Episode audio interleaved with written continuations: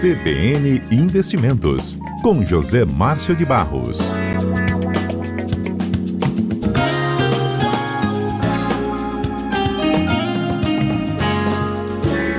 Sexta-feira a gente também sempre tem um comentário do Zé Márcio de Barros, que é especialista em finanças, faz nosso dinheiro render para quem tem dinheiro, né? É.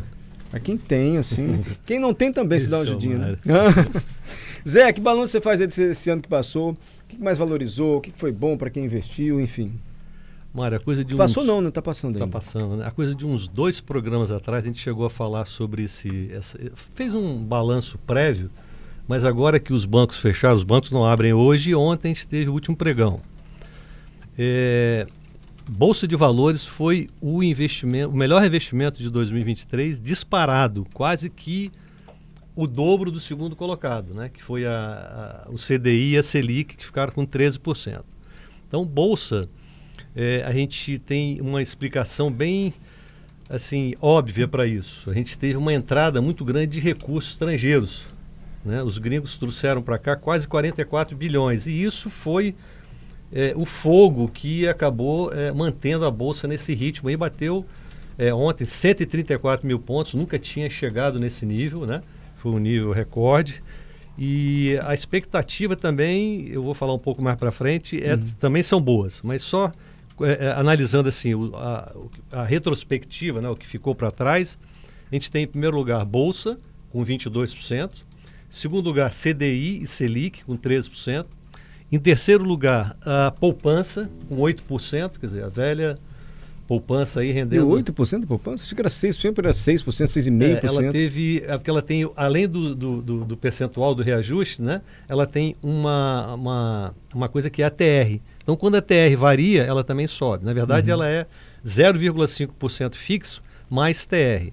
Então, 0,5% ao mês se nós capitalizarmos, nós vamos a 6,16, 6,15, o resto é TR. Eu posso simplificar muito ou vou estar sendo injusto se eu disser que todo mundo comprou ação de alguma empresa e ganhou dinheiro esse ano? Mário, não. Por quê? Porque bolsa é uma média, né? Assim como ah, você tá. tem ações que subiram muito, né? Elas também têm algumas que caíram muito. Por exemplo, vou dar um exemplo. A, o índice de ações do setor imobiliário subiu 54%.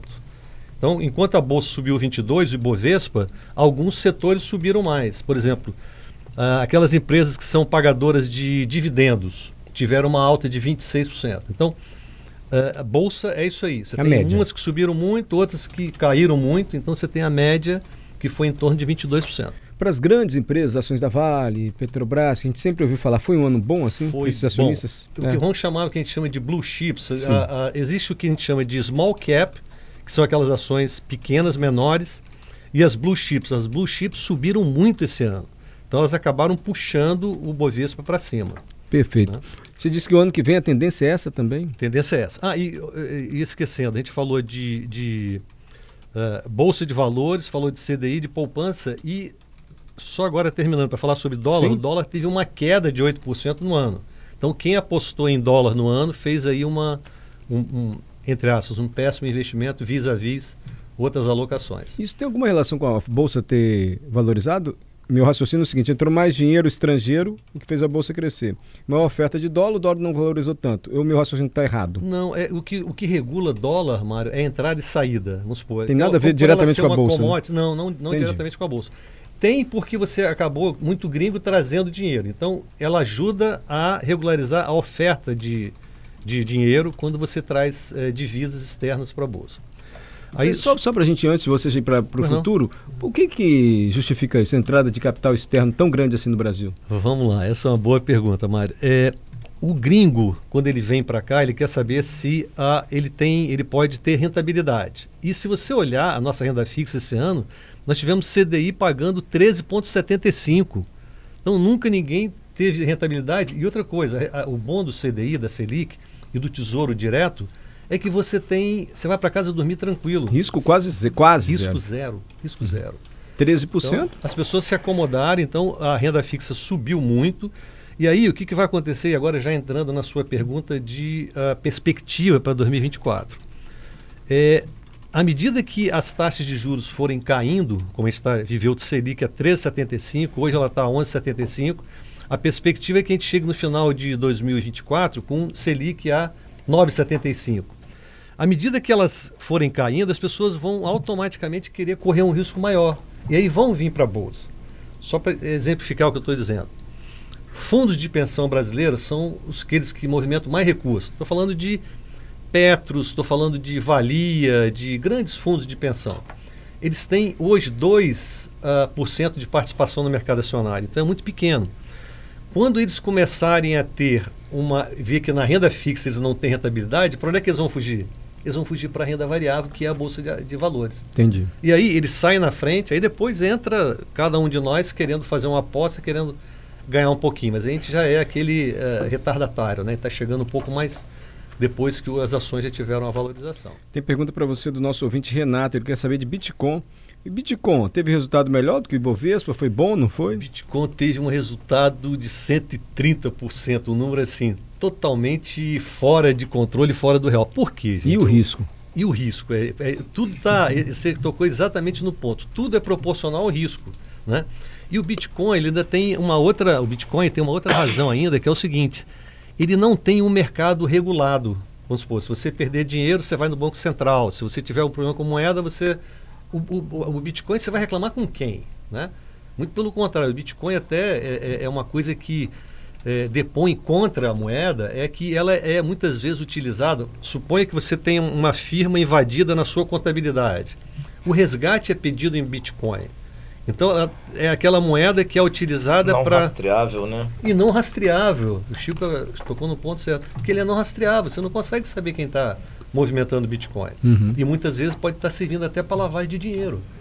Então o Bitcoin tem esse crescimento assim expressivo, mas a gente não pode. É, como é que se diz, atribuir de que ele é um investimento seguro e que. Fértil, né? Não, só, info é, só informação, é, teve esse resultado expressivo em 2023, mas em 2022 o Bitcoin teve uma queda de 66% ao ano. É. Que aí mostra né, essa, é. o risco. Essa oscilação. Essa né? oscilação, essa é o efeito é, serrote que a gente chama. Né? Um ano ele está lá em cima, outro ano está lá embaixo.